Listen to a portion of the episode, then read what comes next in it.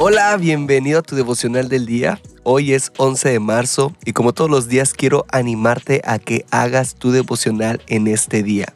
En este podcast tenemos la meta de leer toda la Biblia en un año y para lograrlo hay que leer tres capítulos diarios. Hoy toca números 19, 20 y Juan 2.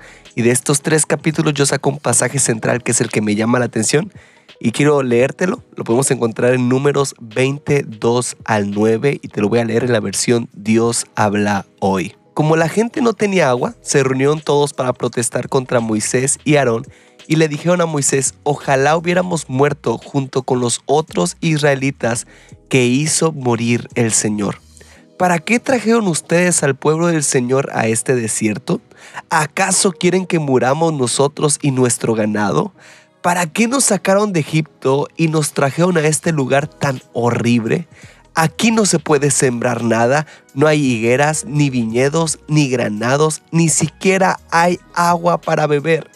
Moisés y Aarón se alejaron del pueblo y se fueron a la entrada de la tienda del encuentro, y allí se inclinaron hasta tocar el suelo con la frente.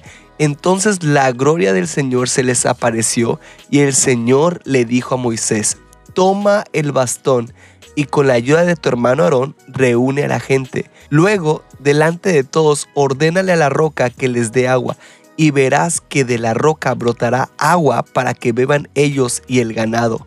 Moisés tomó el bastón que estaba delante del Señor tal como él se lo ordenó. Los israelitas estaban en el desierto y ya llevaba un tiempo muy grande en donde Dios había mostrado su poder con milagros y prodigios, pero ahora se encuentran con un nuevo problema. No hay agua. Y créeme, ese es un problema muy, muy grave. Pero lo que hacen es que se quejan con Moisés. La pregunta es, Moisés, ¿qué podía hacer? Él era solamente un hombre, pero se quejaban con Moisés.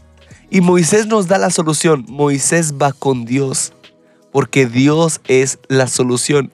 Hay veces que la única respuesta correcta que vamos a tener es ir en oración con Dios y esperar su respuesta. Y quiero que juntos meditemos, Consulto a Dios en oración en todas mis dudas, en todas mis peticiones y en todos mis problemas. Quiero animarte a hacer tu devocional del día de hoy.